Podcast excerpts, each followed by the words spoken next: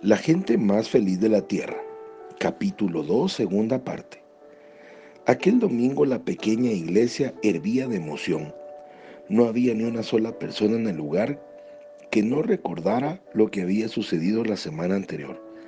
La madre de una de las muchachas de la congregación había dejado Armenia hacía dos meses para reunirse con su hija en América. No se había recibido ni una noticia de ella desde entonces y la hija estaba histérica. Como la congregación había comenzado a orar por esta situación, el esposo de Esther, el tío George Stefanian, de pronto se puso de pie y se dirigió hacia la puerta.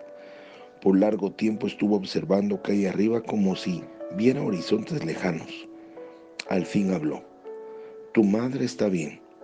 Estará en Los Ángeles dentro de tres días. Tres días después llegó la madre.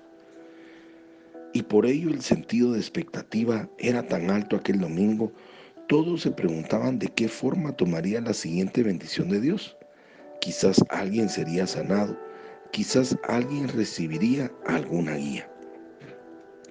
Y mientras yo pensaba en esto, algo empezó a suceder, pero no a otra persona, sino a mí. Sentado en la banca de atrás con los demás muchachos, sentí algo así como si me hubiesen echado un cobertor de lana sobre los hombros. Miré a mi alrededor, asombrado, pero nadie me había tocado. Intenté mover los brazos, pero estos se resistían a obedecer como si intentase moverlos dentro del agua. De pronto mi mandíbula comenzó a temblar como si tuviese frío a pesar de que el cobertor me hacía sentir calor. Los músculos de la parte posterior de mi garganta estaban tirantes. De pronto sentí un fuerte deseo de decirle a Jesús que lo amaba, pero cuando abrí la boca, las palabras que salieron de mis labios eran incomprensibles para mí. Sabía que no era armenio, ni español, ni inglés, pero era una lengua que fluía de mí como si toda mi vida la hubiese hablado. Me volví al muchacho que tenía a mi lado y vi me miraba con una gran sonrisa. Demos ha recibido al Espíritu, gritó toda la gente de la iglesia. Alguien me hizo una pregunta, pero a pesar de que le entendí perfectamente, solo pudo responderle con los balbucientos gozos de los sonidos nuevos.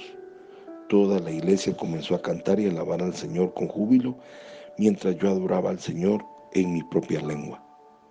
Incluso horas después, Mientras conducía hacia casa, a todo el que se dirigía a mí no podía sino responderle en lenguas. Subí a la habitación y cerré la puerta, y todavía las estáticas, ininteligibles sílabas surgían de mi interior.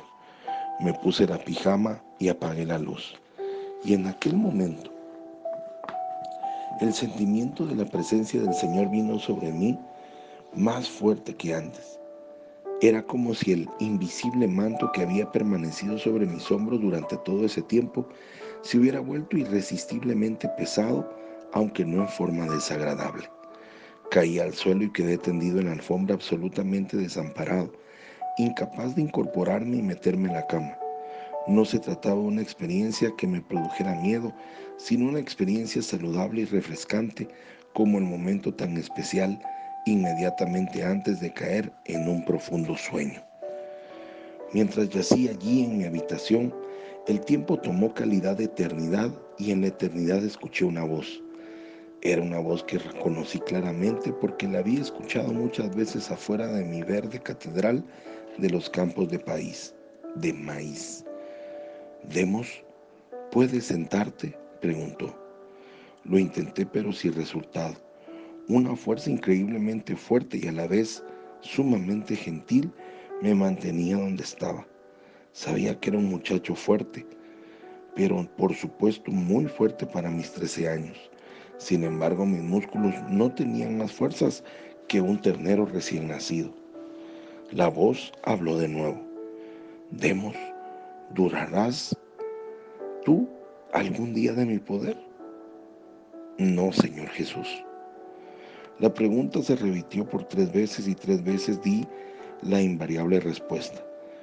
Entonces de súbito, el poder que parecía rodearme comenzó a dejarme sentir en mi interior también. Sentí una fuente de sobrehumana energía como si pudiese salir volando de la casa y navegar por los cielos en el poder de Dios. Me sentí como si pudiera mirar hacia la tierra desde la misma perspectiva de Dios y como si pudieran ver las necesidades humanas desde su ventajoso punto para poder suplirlas. Y durante ese rato, Él estuvo murmurando a mi corazón, demos, el poder es el derecho de nacimiento de todo cristiano. Acepta el poder, demos. Y de pronto estaba amaneciendo. Pude oír el sensontle a través de mi ventana. Me senté en la cama ¿Qué había oído yo? Habían pasado años sin que pudiera oír un pájaro cantar. me puse en pie de un salto, me sentía hermosamente entero y vivo, me vestí. Eran pasadas las cinco de la mañana, papá y yo teníamos que ir a ordeñar las vacas en los establos a las cinco y media.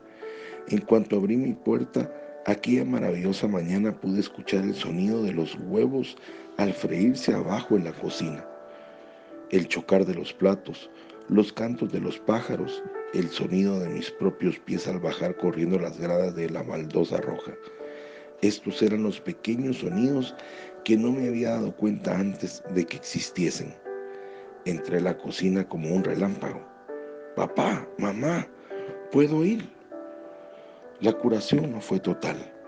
Cuando mamá me llevó de nuevo al doctor descubrió que oía en un 90% de normalidad. ¿Por qué me quedé con un 10% de sordera? No lo sé, ni me preocupa en absoluto. Recuerdo que más tarde, ese mismo lunes por la mañana, cuando habíamos terminado de ordeñar, me fui solo a mi verde catedral.